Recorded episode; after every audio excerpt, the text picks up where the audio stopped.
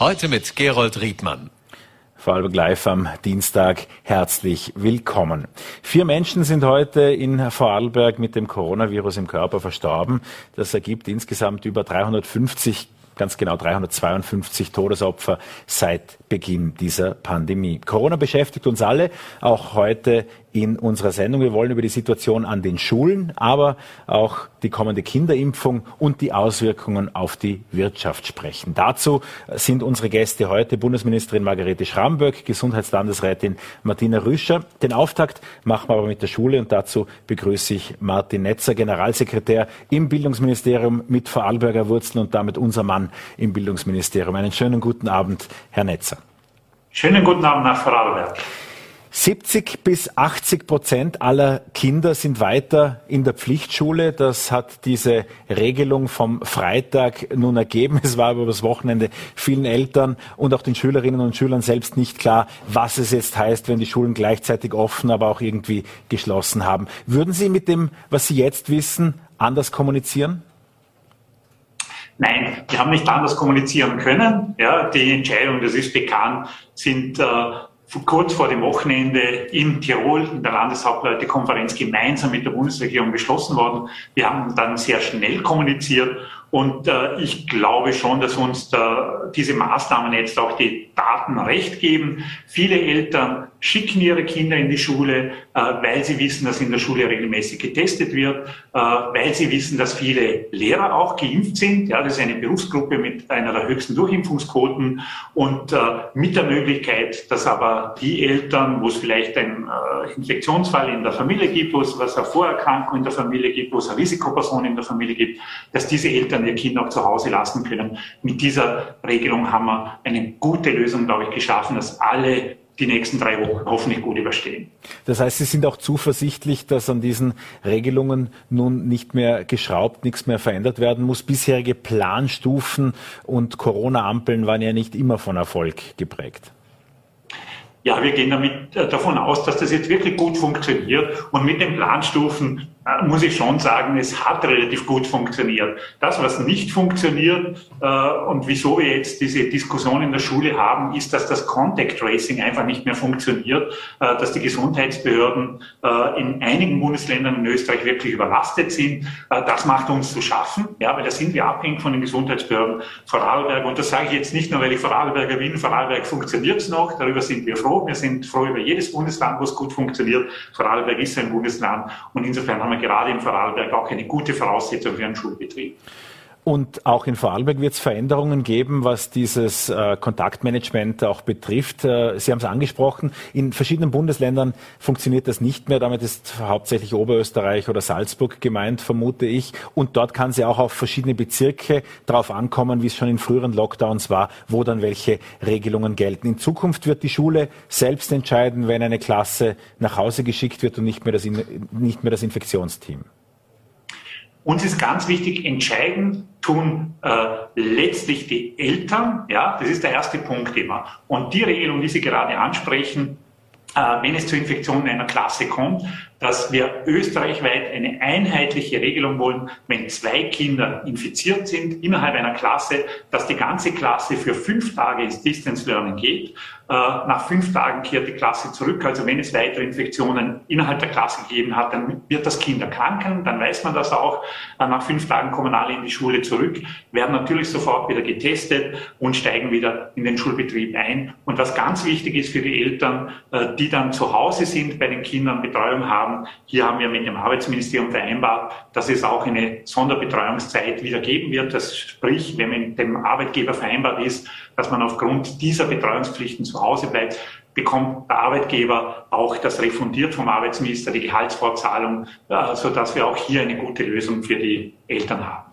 Es ist vor allem von den Schulen, den dortigen Direktorinnen, Direktoren, aber auch den Lehrpersonen der Klassen abhängig, inwieweit transparent informiert wird. Für nicht wenige Eltern war es in der Vergangenheit und auch in den letzten Tagen nicht immer einfach herauszufinden, wer ist jetzt einfach äh, krank, wer ist äh, abgesondert mit Corona zu Hause, welche Kinder fehlen, wie viele Fälle gibt es überhaupt in meiner Klasse. Vor allem seit die Kinder nicht mehr als K1-Personen eingestuft werden, sondern irgendwie nur noch der nähere Bereich, wobei auch diese Definition schwer schwer nachvollziehbar ist. Könnte da nicht insgesamt transparenter kommuniziert werden, gerade unter Mitschülern, wo man sonst auch ziemlich jedes Freude und Leid teilt? Da muss man vorsichtig sein. Ich bin vollkommen bei Ihnen. Innerhalb einer Klassengemeinschaft redet man eh und da spricht sich vieles herum. Äh, man muss aber schon auch dazu sagen, gerade Gesundheitsdaten sind besonders sensible Daten. Da sagen wir auch allen unseren Schulleitern, unseren Lehrern, da muss man vorsichtig sein, äh, das breit weiterzugeben, wer gerade erkrankt ist. Niemand hätte dann eine Freude, wenn man bei anderen Erkrankungen das weitergibt. Nur weil es Corona ist, äh, glaube ich, müssen wir hier aufpassen, das Kind nicht mit dem Bade auszuschütten. Und das ist der eine Punkt. Und der zweite Punkt ist mir ganz wichtig, man muss auch die Relationen sehen. Wir haben jetzt bei den PCR-Testungen, und das sind ja die zuverlässigsten, die genauesten Tests, haben wir jetzt gesehen am Montag in Vorarlberg 0,4 Prozent, äh, knapp 0,4 Prozent positiv. 0,4 äh, Prozent aller Schüler positiv getestet. Das heißt, das ist erfreulicherweise ein sehr kleiner Anteil, die hier wirklich infiziert sind. Äh, das ist in Vorarlberg relativ gut unter Kontrolle. Also kann Vorarlberg auch stolz auf sich sein im Vergleich mit anderen Bundesländern. Äh, und damit hat man auch, glaube ich, eine Gewähr, dass die Schule nach wie vor ein Ort ist, wo man sein Kind guten Gewissens hinschicken kann sind nicht sehr viele betroffen, trotz dieser, dieses Anstiegs. Und die, die betroffen sind, werden in Vorarlberg relativ zuverlässig nach wie vor sofort äh, gefunden in der Schule und nach Hause geschickt. Nur weil Sie jetzt äh, dezidiert die PCR-Daten von gestern angesprochen haben, es wird ja parallel auch ein Antigentest gemacht, auch weil die Schule weiß, dass das mit den PCR-Tests durchaus dauern kann. Sind das schon tatsächlich die PCR-Ergebnisse, auf die Sie sich beziehen, oder sind das die Antigen-Tests, die parallel zum PCR-Test gemacht wurden? Das sind die PCR-Tests wirklich, ja, also sozusagen der genauere Test. Äh, und äh, dieses Mal hat es ja auch wieder besser geklappt mit dem Labor, das in Salzburg ist, äh, Novogenia, das in Vorarlberg hier testet. Da ist auch nahezu vollständig die Rückmeldung erfolgt im Laufe des heutigen Vormittags. Bis 11 Uhr war das zu nahezu 100 Prozent abgeschlossen. Das heißt, das sind wirklich die letztgültigen Daten könnte nahezu einen Eintrag im Guinness-Buch der Rekorde geben für einen der schnellsten PCR-Massentests, die Vorarlberg in den letzten Wochen gesehen hat. Das heißt, die Testzeiten verbessern sich wieder. Es ist auch angekündigt worden in den Schulen, dass ab nächster Woche ja umgestellt wird auf zwei PCR-Tests pro Woche. Am Mittwoch wird nicht mehr parallel Antigen getestet. Das heißt, am Mittwoch sind dann alle darauf angewiesen, dass die Rückmeldungen aus den Labors weiterhin sehr schnell erfolgt. Da müssen wir vorsichtig sein mit der zweiten Testung. Das werden wir stufenweise machen. Vorarlberg wird das noch nicht äh, in der nächsten Woche der Fall sein können, aus den bekannten Gründen. Wir haben es geplant. Äh, die Labors äh, sind österreichweit äh, kurz vorm Kollabieren. Vorarlberg war ja auch betroffen, auch bei den Schultests. Unser Ziel ist jetzt, Punkt eins, der PCR-Test, der erste in der Woche, der muss wieder sauber funktionieren. Das scheinen wir jetzt einigermaßen in Griff, äh, Griff bekommen zu haben. Und dann machen wir den zweiten PCR-Test. Da brauchen wir jetzt noch ein bisschen Vorbereitungszeit, bis wir das flächendeckend in allen Bundesländern haben. Jetzt Stufe eins wird sicher Salzburg, Oberösterreich einmal unsere Konzentration sein, weil dort sind die Infektions Zahlen ja teilweise drei bis viermal so hoch wie in Vorarlberg. Also hier müssen wir als erstes ganz schnell mit dem PCR-Test reagieren und dann äh, die anderen Länder in einer zweiten Stufe versorgen. Sie haben die hohen Inzidenzzahlen, vor allem in den Altersschichten der Pflichtschülerinnen und Pflichtschüler angesprochen. Äh, es ist aber generell bei den jüngeren Österreicherinnen und Österreichern derzeit mit sehr, sehr hohen Inzidenzen äh, zu rechnen. Die Impfmoral ab jenen die sich derzeit impfen lassen können, nämlich ab zwölf Jahren bis 16 ist die niedrigste von allen Altersgruppen und die nächstfolgende Altersgruppe ist dann mit über 60 Prozent schon etwas besser. Ähm, wie, wie schätzen Sie die Impfmoral bei den Schülerinnen und Schülern ein? Also ich verstehe vollkommen, dass äh, Eltern bei den kleineren Kindern, ja, unter 14-Jährigen vorsichtig sind. Äh, wir gehen ja davon aus, dass jetzt äh, diese Woche noch eine Zulassung durch die EMA, die Europäische Arzneimittelbehörde, erfolgen wird, dass auch die Impfung für 5- bis 11-Jährige freigegeben wird. Das wird zusätzliche Sicherheit dann geben äh, für die über 12-Jährigen. Das wird für viele Eltern ein wichtiges Signal sein. Bei den Jugendlichen über 16 sehen wir ja, die sind über dem Bevölkerungsschnitt. Also 17, 18, 19-Jährige sind ja schon über dem Schnitt der Gesamtbevölkerung, die das selber entscheiden können. Äh, da haben wir eine relativ gute Entwicklung zu verzeichnen gehabt. Und bei den kleineren, äh, glaube ich, mit dieser Entscheidung der EMA wird hier zusätzliche Sicherheit geschaffen. Das nationale Impfgremium wird dann sehr zeitnah entscheiden, ist uns vom Gesundheitsministerium gesagt worden. Und damit sind wir schon zuversichtlich, dass wir auch hier eine Dynamik bei den kleineren bekommen werden. Ganz wichtig aber, das ist wie immer wichtig dazu zu sagen, und kann man den Eltern nicht oft genug mitgeben und den Lehrern sich nicht oft genug bedanken. Gerade in der Volksschule ist es sehr wichtig, dass äh, Lehrkräfte geimpft sind. Und hier haben wir auch eine Impfquote deutlich über den Bevölkerungsschnitt. Das heißt, das ist auch ein wichtiger Beitrag zu sicherer Schule. Kurz nachgefragt, das heißt, es würde dann aber auch die Genehmigungen vorausgesetzt eine entsprechende Empfehlung des Bildungsministeriums geben für die Impfung von Kindern. Wir können hier keine Empfehlung in dem Sinne abgeben, weil wir nicht äh, zuständig sind. Das muss schon der Gesundheitsminister machen. Der wird das tun. Aber wir unterstützen natürlich dann äh, diese äh, sozusagen Impfmöglichkeiten. Wir werden da mit unseren Schulärzten sprechen, dass die für Beratungsgespräche den Eltern zur Verfügung stehen, äh, dass sie für Aufklärung zur Verfügung stehen. Das, was wir am Beitrag leisten können, werden wir sehr gerne tun. Sie haben die Impfbereitschaft der Lehrerinnen und Lehrer, der Pädagogen angesprochen. Das Maskentragen war ja mitunter auch schon ein Reizthema in diesem Kreis. Wir haben uns vor nicht allzu langer Zeit über Ihre Kolleginnen und Kollegen unterhalten, die sich dann eben geweigert haben, in sehr kleinem Prozentsatz, aber einzelne waren es doch, Maske zu tragen und lieber ihre Beschäftigungsverhältnisse in den Wind geschossen haben, sozusagen. Jedenfalls ging, gingen diese Arbeitsbeziehungen auseinander. Gibt es da jetzt aktuell auch wieder Fälle durch diesen Lockdown für Ungeimpfte, durch die Verschärfungen auch und, und durch neuerliche Maskenpflichten in den Klassen? Da hören wir erstaunlich wenig. Also offenbar sozusagen die Personen, die ein, ein substanzielles Problem damit gehabt haben, die haben den Schuldienst verlassen. Das sind doch fast 60 äh, Lehrerinnen und Lehrer in ganz Österreich, die lieber äh, den Job verlassen haben, als eine Maske zu tragen. Äh, und jetzt mit dieser Ausweitung der Maskentragepflicht haben wir erstaunlich wenig Beschwerden bis jetzt. Äh, offenbar auch hier äh, bereits eine gewisse Routine eingekehrt. Ich frage das ja nur deshalb, weil mit der bevorstehenden Impfpflicht dieses Thema ja auch im äh, Pädagogenkreis sicherlich hochkommen wird. Was erwarten Sie? Äh, welche Maßnahmen sind noch notwendig, bevor es dann ähm, im Februar soweit sein soll, dass die Impfung auch für Pädagogen verpflichtend sein wird?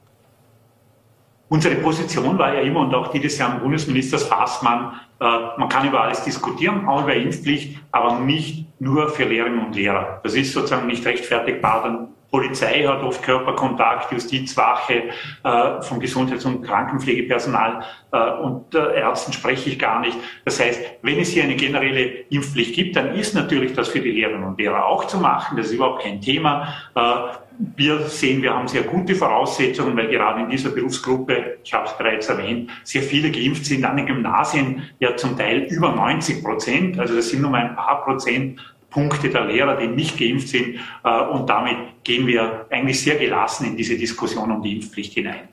Die Pflichtschullehrervertretung in Vorarlberg konnte sich ja bisher nicht einmal zu einer klaren Impfempfehlung durchringen. Auch die Lehrergewerkschaft nicht. Fehlt es da an Wissenschaftsgläubigkeit im Kollegium? Naja, Personalvertreter, das wissen wir alle, die haben ihre Rollenzwänge und äh, auch wir merken das tagtäglich im Ministerium. Wir sind in einer Situation, wo man es nie allen recht machen kann. Äh, die Gewerkschaft hat ja, so interpretiere ich das, äh, natürlich äh, sozusagen besonders äh, Vorsicht walten lassen, die Kolleginnen und Kollegen, die aus welchen Gründen auch immer äh, kritisch der Impfung gegenüberstehen, hier nicht vor den Kopf zu stoßen. Das ist legitim für eine Personalvertretung. Wir haben einen klaren Zugang die Impfung, das ist jetzt äh, mittlerweile milliardenfach schon fast erprobt, äh, funktioniert, äh, die macht Sinn, die hilft uns aus der Pandemie herauszukommen und deswegen danken wir allen Lehrerinnen und Lehrern, die sich bereits impfen haben lassen. Sie haben eine sehr große Sicherheit ausgestrahlt auf die kommenden Wochen, auch dass die Schulen äh, das äh, nicht nur packen, sondern auch äh, entsprechend sicher über die Bühne bringen. Es wurde auch immer wieder dieses Wort vom groß angelegten Schulversuch bemüht. Wie sicher sind Sie sich denn tatsächlich, dass das in den kommenden Tagen so weitergeht, wie es nun begonnen hat? Ich bin mir aus zwei Gründen relativ sicher. In der Pandemie muss man immer mit absoluten Sicherheiten sehr vorsichtig sein. Erstens, und da muss man allen Lehrerinnen und Lehrern, allen Schulleitern wirklich Rosen streuen. Dieses Krisenmanagement, wie es im Bildungssystem hier hochgezogen worden ist, und das ist vor allem an den Schulen ganz entscheidend, äh, ist wirklich großartig. Da haben wir für diesen, man muss es so sagen, Wahnsinn, äh, den Corona für uns alle weiterhin bedeutet, wirklich erstaunlich stabile Strukturen geschaffen. Das macht mich sicher, das gibt mir Mut, das gibt mir Vertrauen Vertrauen, dass wir auch weiterhin gut aufgestellt sind. Und das Zweite, wir haben sozusagen bei der Impfung gerade im Bildungsbereich gute Fortschritte, sind wir auch gut aufgestellt. Das sind die wichtigsten Voraussetzungen, damit wir auch äh, die nächste Entwicklung äh, über die Rampe bringen. Und wie gesagt, äh, wir sehen es in Vorarlberg jetzt auch bei den PCR-Testungen. Das gibt auch Mut, und äh, Hoffnung, dass wir bereits in einer Seitwärtsbewegung sind bei den Infektionszahlen, vielleicht sogar schon ein bisschen im Sinkflug. Äh, und damit könnten wir uns hoffentlich einigermaßen gelassen dann auch auf Weihnachten freuen, wenn wir diese drei Wochen des Lockdowns hinter uns haben. Freude wäre doch ohne dies eine Emotion, die uns allen gut tut. Danke, Martin Netzer, Generalsekretär und damit höchster Beamter im Bildungsministerium, ich wollte schon Gesundheitsministerium sagen, könnte man glatt meinen in diesen Tagen. Aber dazu kommen wir gleich. Herr Netzer, einen schönen Abend nach Wien. Herzlichen Dank. Alles Gute nach Vorarlberg. Ja, die Corona-Pandemie beschäftigt äh, alle Disziplinen und im Gesundheitsbereich ist äh, vor allem auf der operativen Ebene die Landesregierung sehr gefordert. Zwei Landesräte, äh, ein Landesrat und der Landeshauptmann sind derzeit noch abgesondert. Die äh, Landesregierung läuft dennoch. Äh, dazu trägt auch die Gesundheitslandesrätin bei, die uns nun aus dem Landhaus zugeschaltet ist. Äh, Martina Rüsch, einen schönen guten Abend. Einen schönen guten Abend, Retour, und danke für die Einladung. Vier Todesopfer sind es alleine heute, die zu beklagen sind und der Tag ist noch nicht rum. Damit sind es über 350 Menschen, die insgesamt an dieser Pandemie äh, verstorben sind. 352 genau. Ähm, waren das äh, Zahlen, mit denen Sie auch von Anfang an zu rechnen hatten und wohin soll dieser Zähler, diese Verluste noch gehen? Ja, ganz klar aus unserer Sicht ist jedes Todesopfer eines zu viel. Wir zählen ja äh, Opfer an Corona, wenn sie mit oder an Corona verstorben sind. Das bedeutet, dass Corona immer diesen Todeszeitpunkt maßgeblich verändert hat. Aber egal, wie jetzt ganz genau gezählt wird, klar ist, Corona ist keine leichtfertig zu nehmende Krankheit, sondern sie hat gravierende Auswirkungen. Es gibt Menschen mit einem sehr, sehr schweren Verlauf und leider haben wir immer wieder Patientinnen und Patienten, die auch sterben und darunter ältere Personen, aber auch jüngere Menschen mit Vorerkrankungen, ohne Vorerkrankungen, die selber noch Familie haben. Also wir plädieren eindringlich, diese Krankheit ernst zu nehmen. Sie haben jeden Tag eine Krisenstabssitzung äh, in der Früh. Wie sieht die heutige Lage aus Ihrer Sicht aus? Ja, wie auch von Martin Netzer gerade angeführt, es ist so, dass wir seit zwei, drei Tagen eine leichte Seitwärtsbewegung bemerken. Es ist aber noch zu früh, um einen längerfristigen Trend daraus ableiten zu können. Äh, wir wissen noch nicht, hängt es mit den Testzahlen zusammen. Wir wissen, das Testverhalten an den Wochenenden ist unterschiedlich. Die Schulen testen nicht. Das spielt natürlich alles in eines hinein. Das heißt, wir beobachten die kommenden zwei Wochen sehr intensiv und hoffen, dass die bestehenden Maßnahmen mit ein freiwilligen äh, Maßnahmen, die wir alle gemeinsam setzen sollten, nämlich Kontakte zu beschränken und möglichst rasch sich diese dritte Dosis abzuholen für die Auffrischungsimpfung, natürlich noch ungeimpfte sich auch jetzt impfen zu lassen, dass diese Maßnahmen helfen, um die bestehende Welle abzubrechen, abzukürzen und vor allem die Belastungen und die wirklich großen Belastungen vor allem bei den Spitälern äh, wieder etwas herunterzubekommen. Denn dort sind ja die Menschen, da ist das Ende der Kette. Menschen mit einem sehr schweren Verlauf sind am Ende im Spital zu versorgen. Und wir haben dort ein sehr, sehr engagiertes und sehr motiviertes Team, aber wir müssen alle zusammenhelfen, um, äh, um dort die Belastungen so gering wie möglich zu halten. Die allermeisten Vorarlberger hatten zum Glück im Hinblick auf Corona keinen Kontakt mit dem Krankenhaus, sondern eher mit Orten wie der Tennishalle in Nenzing oder einem Zelt auf dem VKW-Gelände in Bregenz. Jetzt soll ja die Dornbirner Messe als Gesundheitszentrum wieder zurückkommen. Hat die Landesregierung dazu früh die Zelte abgerissen?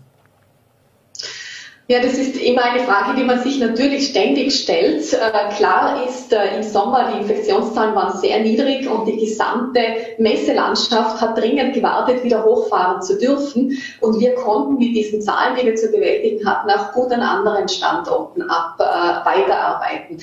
Wir haben ja nie alle Zelte abgerissen sozusagen, sondern immer Parallelstandorte weitergeführt in guter Kooperation mit den gesamten Arztordinationen. Aber wir sehen natürlich, es ist jetzt an der Zeit, wir haben wieder ein gehäuftes Testaufkommen, ein gehäuftes Infoaufkommen. Jedes Mal, wenn wir auf die Messe zurückkommen, heißt es natürlich, dass wir auch sämtliche Messen und Veranstaltungen, die dort geplant sind, damit äh, unterbinden. Aber im Moment ist die Lage so, dass das aus unserer Sicht ein notwendiger und richtiger Schritt ist. Das heißt, wir bereiten alles vor. Äh, wir werden voraussichtlich das Impfzentrum in Bregenz dann äh, austauschen mit Dornbirn, damit wir das gesamte Personal dort noch flexibler einsetzen können, noch rascher reagieren können. Wir haben ausreichend Termine derzeit. Wir hatten auch im Sommer und im Herbst ausreichend Impfangebote. Aber wir hoffen, dass durch die aktuelle Situation, auch durch bestehende Maßnahmen wie die Kinderimpfung oder auch die Impfpflicht, die derzeit in Diskussion ist, sich jetzt doch viele Menschen äh, dazu bewegen lassen, diese Impfung jetzt in Anspruch zu nehmen. Und unsere Aufgabe ist es, jedem und jeder einen Impftermin anzubieten. Das ist ja für viele auch heute mit dem VN-Aufmacher dieses Dienstags sehr viel greifbarer geworden. Sie haben das auch auf einer Pressekonferenz heute bestätigt. Das Land Vorarlberg möchte ab Freitagnachmittag alle Genehmigungen vorausgesetzt der Europäischen Gesundheitsbehörde mit Kinderimpfungen beginnen. Richtig, ja. Wir bleiben unserer Haltung und Linie treu, dass wir sagen, wir warten die EMA-Zulassung ab. Die EMA hat sehr strenge Richtlinien, sie prüft die Studienergebnisse sehr genau. Aber wenn die EMA diesen Impfstoff freigibt, dann werden wir alles äh, tun, um sofort die Angebote anbieten zu können. Das heißt, die Vorbereitungen sind grundsätzlich abgeschlossen. Wir könnten jederzeit auf den Knopf drücken, warten jetzt diese Entscheidung ab und sobald sie da ist, werden wir die Impfbuchungen auf den Plattformen freischalten. Es werden alle Personen, die sich schon vorgemerkt haben, eine Erinnerung per E-Mail oder SMS erhalten, damit sie sofort buchen können. Wir werden auch an den künftigen Wochenenden, gemeinsam übrigens mit den Arztordinationen, vor allem mit den Kinderärztinnen und Kinderärzten, die sich ebenfalls bereit erklärt haben zu impfen, äh, diese Impftermine entsprechend anbieten. Alle Eltern, die sich diesen Wunsch, äh, diesen Schutz für ihre Kinder wünschen, sollen dieses Angebot in Vorarlberg zeitnah erhalten. Ideal natürlich, wenn die volle Immunisierung oder die zweite Dosis auch vor Weihnachten noch abgeschlossen werden kann und darum jetzt mit voller Kraft schon für dieses Wochenende und äh, ausreichend Impftermine für alle Familien, die sich das wünschen. Mit welchen Abständen wird denn derzeit bei Erstimpfungen geimpft? Ich habe da etwas zugegebenermaßen den Überblick verloren. Derzeit ist es je nach Impfstoff zwischen drei und vier Wochen. Bei äh, BioNTech Pfizer sind es die drei Wochen, bei Moderna sind es vier Wochen. Aber nur BioNTech Pfizer ist für Kinder zugelassen. Das heißt, es wäre dieses Wochenende die erste Impfung und drei Wochen später dann die zweite Dosis. Sie waren mit der Stadt Wien in Kontakt, wo ja Kinder schon seit geraumer Zeit nun äh, geimpft werden. Wie unterscheidet sich denn eine Kinderimpfstraße, eine spezielle, von einer, die wir gegebenenfalls kennen bisher? Ja, wir sind österreichweit mit allen Gesundheitsreferentinnen und Referenten im engen Austausch, versuchen uns gegenseitig auch zu unterstützen. Äh, wir wissen auch aufgrund der Erfahrungen von Wien, aber auch aufgrund der Rückmeldungen unserer eigenen Ärztinnen und Ärzte, dass es etwas mehr Zeit braucht. Das heißt, die Slots sind nicht so dicht buchbar, wie sie für Erwachsene sind. Eltern äh, sollten die Möglichkeit haben, Fragen zu stellen, sich gut aufklären zu lassen. Und natürlich ist die Kinderimpfstraße auch kindgerecht gestaltet. Das heißt, wir versuchen sie möglichst anschaulich auf die Kinder äh, aufzubereiten. Trotzdem muss alles hygienisch sein. Also es, es ist kein totales Wohlfühlambiente, aber es wird kindgerecht ähm, äh, aufgebaut, um Kindern, jungen Menschen auch äh, die Ängste zu nehmen, sie so gut wie möglich zu unterstützen. Und eine Impfung ist ein Schutz, es ist ein Schutz fürs Kind, es ist ein Schutz, dass die Impfung nicht so intensiv weitergetragen wird, wie sie ansonsten werden könnte und damit auch ein Schutz für die gesamte Gesellschaft. Wir sitzen alle mittlerweile im vierten Lockdown. Der Altbundeskanzler Sebastian Kurz wurde sehr für seinen Satz gescholten, dass diese Pandemie zu einer Pandemie der Ungeimpften wird. Sie wird, das muss man auch sagen, deshalb widmen wir uns auch dem Thema Kinderimpfung zu einer Pandemie der Kinder. Äh, das sind auch Zahlen, die Sie heute präsentiert haben. Es sind in der Altersgruppe der 0 bis 15-Jährigen diese jungen Menschen besonders betroffen. Ja, das ist so. Die 0- bis 15-Jährigen machen 17 Prozent unserer Bevölkerung aus, aber 33 Prozent unserer positiv getesteten Zahlen. Das heißt, dieser Virus sucht sich einfach äh, über Menschen, auf die er übertragen werden kann, die ungeschützt sind. Wir sehen, dass ältere Menschen sehr gut durchgeimpft sind, junge Menschen noch zu gering, also die 12- bis 15-Jährigen nur zu 33 Prozent, die wir ja jetzt schon impfen könnten. Und noch jüngere, die haben noch gar keinen Impfschutz. Das heißt, da äh, findet der Virus wirklich eine, eine gute Landschaft, um sich gut weiter äh, entwickeln zu können. Und das gilt es natürlich auch jetzt zu verhindern. Das heißt, wir sehen, Kinder sind über Gebühr im Moment von diesem Virus betroffen. Sie erkranken, sie erkranken großteils, Gott sei Dank, nur sehr leicht aber sie übertragen dieses Virus ganz genau gleich wie alle anderen Erwachsenen eben auch. Und das ist äh, auch ein wesentlicher Grund dafür, dass wir dringend jetzt diese Kinderimpfung auch äh, anbieten möchten für all jene, die sich dafür entscheiden, weil es eben auch eine wesentliche Zielgruppe ist. Und noch einmal der Appell, selbstverständlich, wenn sich alle Erwachsenen impfen lassen würden, dann wären wir schon nahe an der Grenze, dass wir Kinder gar nicht impfen müssten. Aber da sind wir wirklich weit davon entfernt. Das, wir brauchen also diese Impfungen für Kinder und Jugendliche, sowohl um die Gesamtgesellschaft noch besser schützen zu können, aber eben auch, um die Kinder selbst zu schützen. Denn auch wenn sie nicht schwer erkranken, sind Long-Covid-Fälle jetzt schon immer wieder äh, sichtbar und das sind gravierende Folgen. Das sind Konzentrationsschwächen, Wortfindungsstörungen, Müdigkeit, auch äh, gewisse Organe können angegriffen werden. Also gravierende Schäden und äh, also ich habe für mich und für meine Kinder sofort die Entscheidung getroffen, meine Kinder impfen zu lassen. Die sind schon etwas älter, aber ich bitte das auch zu berücksichtigen, wenn sich Eltern äh, überlegen, ob sie ihre Kinder impfen lassen sollen oder nicht. Und jedenfalls das Gespräch mit den Ärztinnen und Ärzten zu suchen auch bei den Erwachsenen oder wie es in den Statistiken heißt, der impfbaren Bevölkerung. Gäbe es momentan auch noch Potenzial in Vorarlberg? Wer die Bundeslandwerte vergleicht, sieht, dass das Burgenland mit seiner Impflotterie äh, bei über 70 Prozent Durchimpfungsrate zwischenzeitlich liegt, nahezu 10 Prozentpunkte höher als Vorarlberg, das bei ungefähr 62, 63 Prozent verharrt. Ähm, vielleicht doch noch eine Impflotterie, Frau Landesrätin? Ja, wir überlegen ständig Maßnahmen, was wir machen könnten. Wir werden ja jetzt Briefe an die Ungeimpften verschicken mit konkreten Terminen. Wir erinnern alle äh, bestehenden Geimpften mit einem SMS-Service über das neue Covid-Portal an ihre dritte Dosis.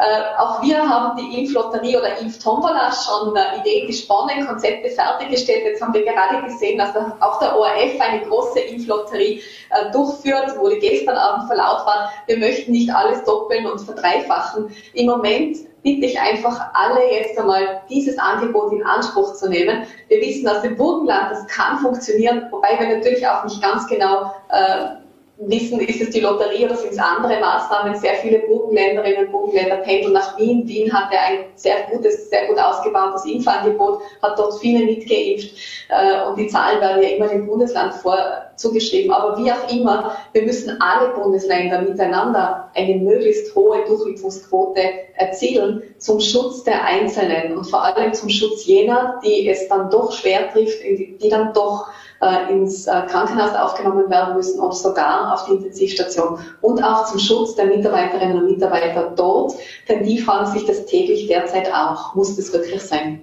Mit der Ankündigung vom Freitag, dass Österreich das erste Land in der EU mit einer allgemeinen Impfpflicht werden wird, dürfte der Ton der sehr kleinen, aber sehr lautstarken Gruppe, äh, die sich gegen diese Maßnahmen wehrt oder auch die Existenz von Corona auch die Zweifel, auch die Berichterstattung wahrscheinlich dieser Sendung und aller anderen Massenmedien äh, in Frage stellt und mir auch gerne immer schreibt, dass, dass wir nur lügen würden. Ähm, Sie bekommen doch solche Mails auch als Gesundheitspolitikerin. Wie geht's Ihnen denn, wenn Sie einerseits die Sorgen der Bevölkerung sehen, aber dann auch sehen, dass Rechtsextreme da mitmarschieren, dass sich da irgendwie alles vermischt, auch teilweise mit Parteipolitik, aber am Ende dann eigentlich ihre Maßnahmen konterkariert werden? Ja, das erfüllt mich zunehmend mit Sorge. Ich bin sehr offen und sehr für Dialog. Ich diskutiere, telefoniere jeden Tag wirklich viele Stunden mit Menschen, die sich unsicher sind. Ich weiß, dass es auch viele Ärztinnen und Ärzte tun. Aber ich würde einfach appellieren, wir haben ein Demonstrationsrecht. Das ist ein hart erkämpftes Gut und dafür stehen wir auch. Das soll auch nicht unterbunden werden. Das bleibt auch weiterhin aufrecht. Aber bitte prüfen Sie, mit wem Sie sich solidarisieren, welche Maßnahmen dort wirklich gesetzt werden, wie aggressiv das Verhalten ist. Äh, es wird manchmal eine, eine, eine Grenze überschritten aus meiner Sicht. Ich persönlich erlebe das auch. Auch wir werden äh, bedroht, auch meine Familie entsprechend. Und das geht zu weit. Also wir versuchen hier als Politiker, man kann gerne mit meiner politischen Arbeit nicht zufrieden sein, auch mit mir als Person nicht zufrieden sein. Aber alles, was darüber hinausgeht, ist einfach eine Grenze überschritten. Darum bitte, ja, erheben Sie die Stimme, wenn Sie Fragen haben, wenn Sie mit etwas nicht einverstanden sind. Dafür steht Österreich. Wir bleiben im Dialog. Wir versuchen Kanäle anzubieten, um gut ins Gespräch zu kommen, um Fragen zu beantworten. Auch Dritte tun das. Es gibt viele Plattformen, wo man einen Faktencheck machen kann von unabhängigen Plattformen. Aber prüfen Sie genau, wie weit geht diese Demonstration und ist es wirklich das, was Sie damit sagen wollen, wo Sie wirklich sich mit all diesen Gruppen und mit diesen auch Gewaltdelikten dann wirklich äh, solidarisieren. Das sollte aus meiner Sicht, müssen wir gemeinsam darauf achten, dass Grenzen nicht überschritten werden, denn wir werden die Pandemie, wir haben es bisher nur gemeinsam bewältigt und wir werden es auch in Zukunft nur gemeinsam bewältigen. Gesundheitslandesrätin Martina Rüscher war das mit einem eindringlichen Appell. Vielen Dank für die offenen Worte und den Einblick in die aktuelle Situation. Danke für die Einladung. Und damit zur Bundespolitik. Die Wirtschaft war ganz unterschiedlich betroffen, aber auch hat ganz unterschiedlich reagiert, als die Lockdown-Ankündigung am Freitag kam. Es sind die einzelnen Branchen ganz unterschiedlich betroffen. Der Handel, die Gastronomie, der Tourismus sicherlich am meisten. Wir haben Wirtschaftsministerin Margarete Schramböck heute auch in der Sendung. Das Interview haben wir aus Termingründen kurz vor der Sendung aufgezeichnet. Frau Bundesministerin, wer ist Ihrer Ansicht nach schuld, dass wir nun schon wieder im Lockdown im vierten zwischenzeitlich stecken?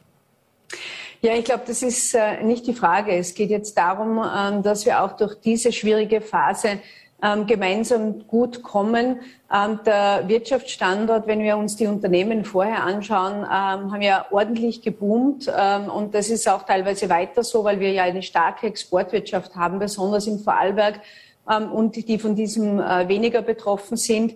Ähm, also die Wirtschaftshilfen sind in diese Richtung gegangen. Jetzt gilt es wieder, diese Wirtschaftshilfen äh, aufzulegen, äh, den Unternehmen äh, zu helfen. Und es ist weniger eine Frage, wer jetzt schuld ist, sondern eine Frage dessen, nach vorne gerichtet, ähm, jetzt zu agieren und die Maßnahmen und die Wirtschaftshilfen aufzulegen.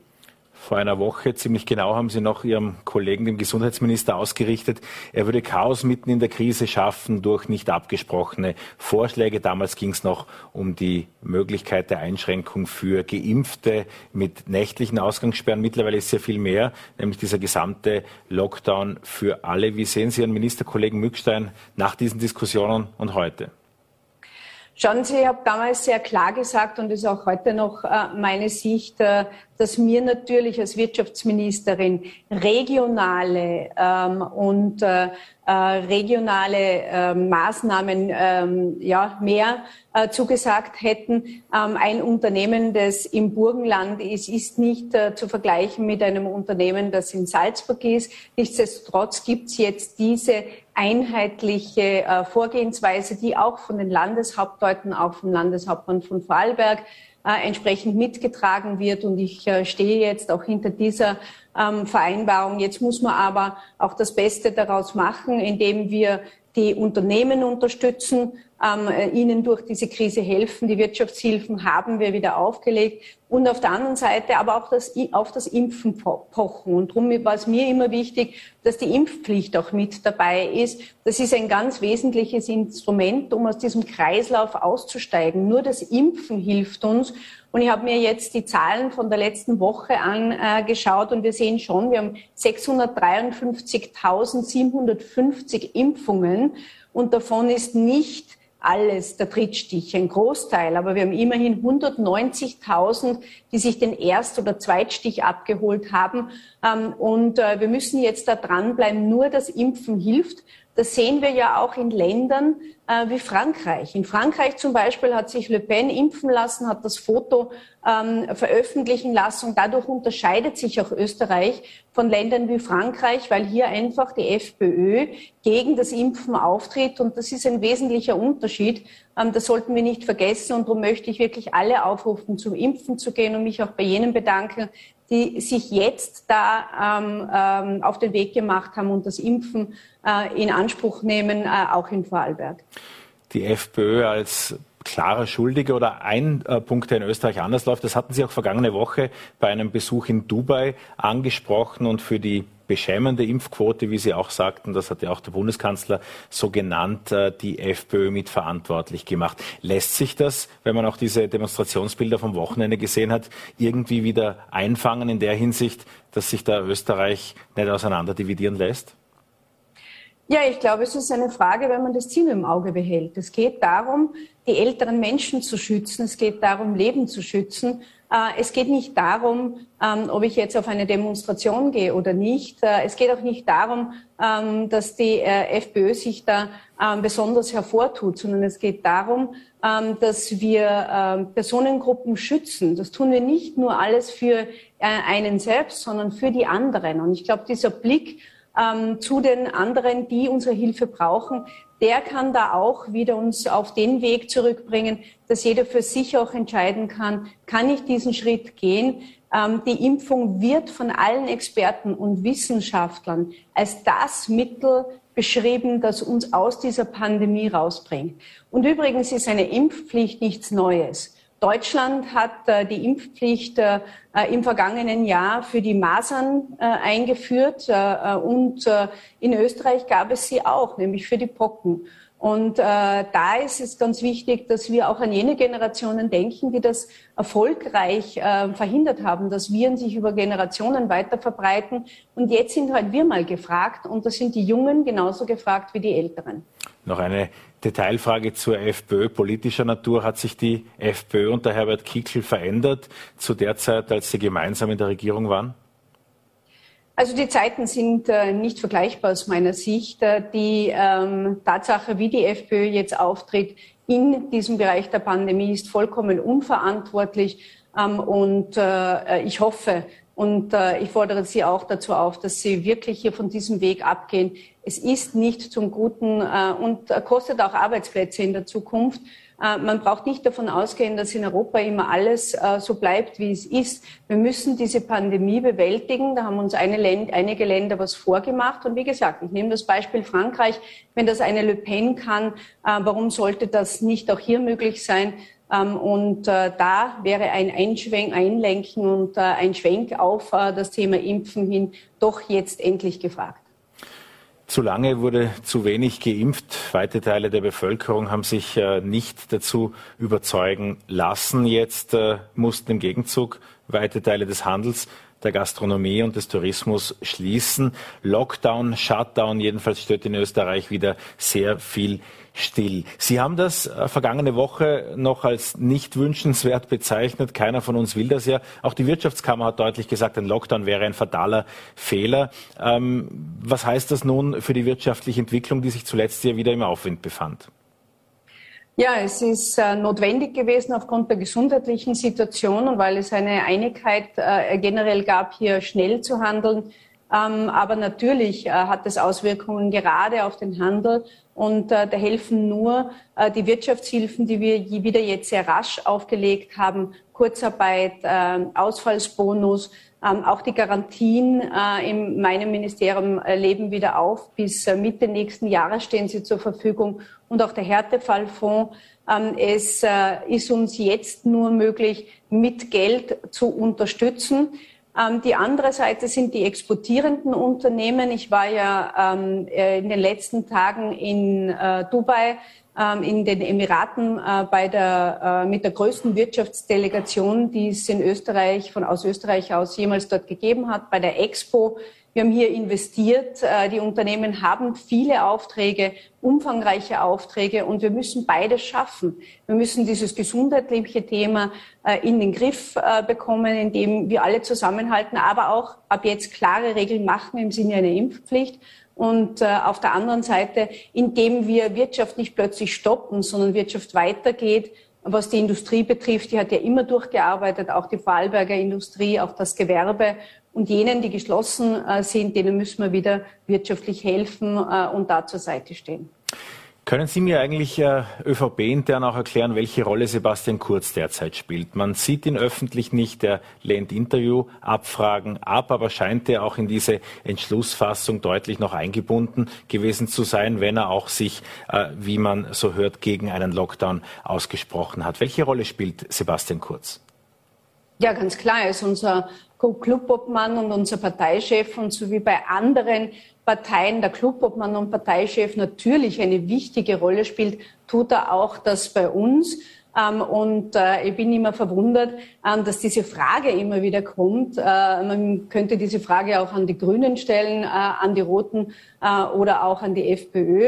Ähm, es ist äh, besonders bei uns immer wieder der Fall. Natürlich hat er äh, eine gewichtige Rolle als Clubobmann und Parteichef. Ja, vielleicht kommt die Frage auch deshalb, weil er selbst Interviewanfragen ja ablehnt, was bei den anderen genannten nicht der Fall ist. Kann es auch damit zusammenhängen, dass die Partei, die ÖVP, damit auch die Regierung, zu lange der Versprechung nachgehangen ist, dass die Pandemie für Geimpfte vorbei sei? Das hat Sebastian Kurz immer gesagt und der Spruch ist nicht gerade gut gealtert. Nun, was er immer gesagt hat, äh, ist ganz klar, dass jene, die nicht geimpft sind, irgendwann erkranken werden. Und ich muss ehrlich sagen, genau das ist eingetreten. Wir haben eine Pandemie, in der jene, die ungeimpft sind, äh, das Virus stärker weitergeben. Das sagen auch Wissenschaftler und das sagen auch alle Ärzte, als jene, die geimpft sind. Wir haben eine Pandemie, bei äh, denen jene, die äh, ungeimpft sind, stärker erkranken, mehr in den Krankenhäusern und damit in den Intensivstationen landen. Die Intensivstationen sind voll von ungeimpften. Und genau das ist eingetreten. Und da müssen wir jetzt dagegen wirken, ähm, nicht nur überzeugen, aber es braucht auch dieses Imp die Impfpflicht. Und ich hoffe, dass sich viele dazu aufraffen können, das jetzt endlich zu machen über was ich in den vergangenen Tagen auch am Wochenende sehr stark nachdenken musste nach dem geballten Auftritt der Landeshauptleute. Wer ist äh, eigentlich äh, die Managerin, die Krisenmanagerin, der Krisenmanager dieser Pandemie in der Bundesregierung? Nun, wir haben für das gesundheitliche Thema einen Gesundheitsminister, der ganz klar für dieses Thema äh, zuständig ist. Das Thema Gesundheit äh, steht an oberster Stelle. Das haben wir in jeder Phase immer wieder gesagt. Das Thema Wirtschaft wird äh, im Schulterschluss ähm, der zuständigen Ministerien äh, gehandhabt. Da sind wir sehr schnell gewesen mit dem Finanzministerium gemeinsam, das Wirtschaftsministerium mit der zuständigen Ministerin für Tourismus. Hier glauben wir, haben wir keine Zeit vergehen lassen und sofort das Paket aufgestellt. Wieso wird eigentlich Homeoffice anders als beispielsweise in der Schweiz, wenn wir zurück zu den Maßnahmen gehen, nicht stärker reguliert, nicht stärker verordnet? Nun, das Thema Homeoffice, äh, da müssen wir den Unternehmen nicht immer alles vorgeben. Es ist äh, aus meiner Sicht nicht so, ähm, dass wir immer alles vorschreiben müssen. Die Unternehmen wissen da sehr genau, was sie tun. Äh, und die Unternehmen sind es ja auch, die ihre Mitarbeiter in das Homeoffice schicken, dort wo es geht. Es gibt aber auch Fälle, wo das nicht geht, wenn sie in einer Produktion tätig sind, wenn sie in einem äh, Gewerbe tätig sind. Äh, und ich bin nicht jemand, der alles überregulieren möchte. Und in diesem Fall, das hat sich bewährt, sind die Unternehmen schon selbst so eigenständig, dass sie das gut umsetzen können.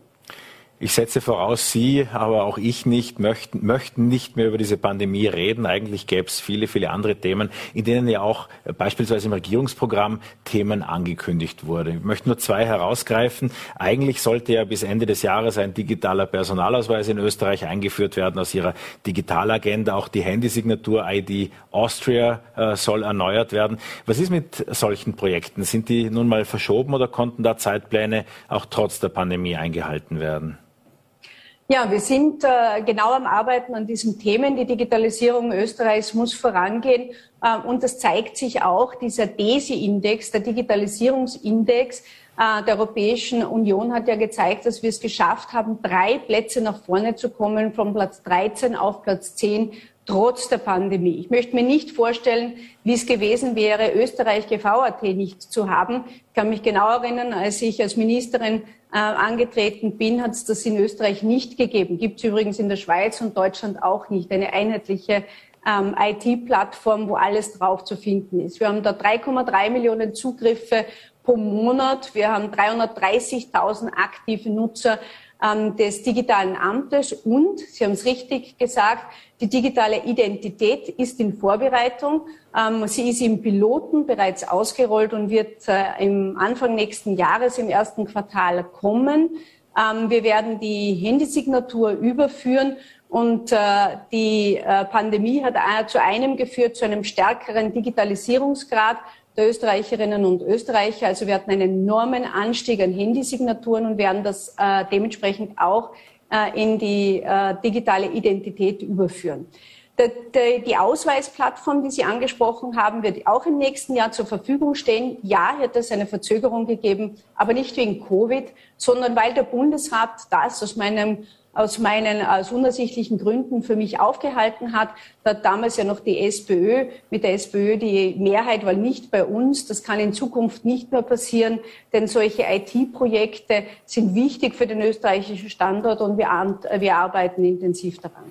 Zwei Prognosen hätte ich noch gerne von Ihnen am Ende dieses Gesprächs, nämlich äh, zunächst zu Covid. Äh, wie werden sich die kommenden Wochen weiterentwickeln? Wie sollten sich Wirtschaftstreibende in Österreich vorbereiten? Für uns äh, ist es wichtig, dass wir äh, jene, die jetzt äh, zugesperrt sind, gut durch die Krise bekommen. Das haben wir schon einmal bewiesen, dass wir das können und da können Sie sich auch auf uns verlassen. Die Unternehmen, das sind ja vor allem KMUs, ähm, dass wir hier genügend Geld zur Verfügung stellen, dass ihnen da nichts passiert. Und das andere ist, dass wir weiterarbeiten, dass wir diesen Wirtschaftsaufschwung, der durch Investitionsprämie stark unterstützt wurde, dass wir den weiter nutzen. Ähm, das ist nicht automatisch ein Rückgang im Wirtschaftswachstum der anderen Bereiche. Natürlich ein großes Risiko für den Tourismus. Da werden wir alles tun, ähm, damit äh, das stattfinden kann. Und die zweite Prognose auf einem Schulnotensystem, für wie stabil halten Sie die Regierung aktuell? Wir arbeiten äh, zusammen. Wir haben gezeigt, äh, ich bin seit vier Jahren mit dabei, dass wir unterschiedliche Herausforderungen in dieser Zeit äh, managen müssen. Ähm, die, die Covid-Krise ist eine davon. Ähm, gleichzeitig gab es aber auch äh, andere Herausforderungen. Es gilt jetzt umzusetzen. Ähm, und äh, daran arbeiten wir gemeinsam. Und Sie haben selber gesagt, im Regierungsprogramm stehen noch viele Maßnahmen, die gilt es allen noch umzusetzen. Da braucht es einen Schulterschluss. Frau Ministerin Schaböck, vielen Dank für Ihre Zeit für Vorarlberg Live. Herzlichen Dank. Das war es mit Vorarlberg Live am Dienstag. Die Lage in den Spitälern des Landes spitzt sich zu. 115 an Corona erkrankte Vorarlbergerinnen und Vorarlberger brauchen medizinische Hilfe, werden aktuell eben stationär betreut und auf der Intensivstation, da liegen zum aktuellen Zeitpunkt 22 Patientinnen und Patienten, 16 von ihnen weil das auch immer von einigen nachgefragt wird. 16 von ihnen sind nicht geimpft. Danke, dass Sie dabei waren. Ihnen einen geruhsamen Abend. Wir sehen uns morgen wieder um 17 Uhr bei Vorarlberg Live.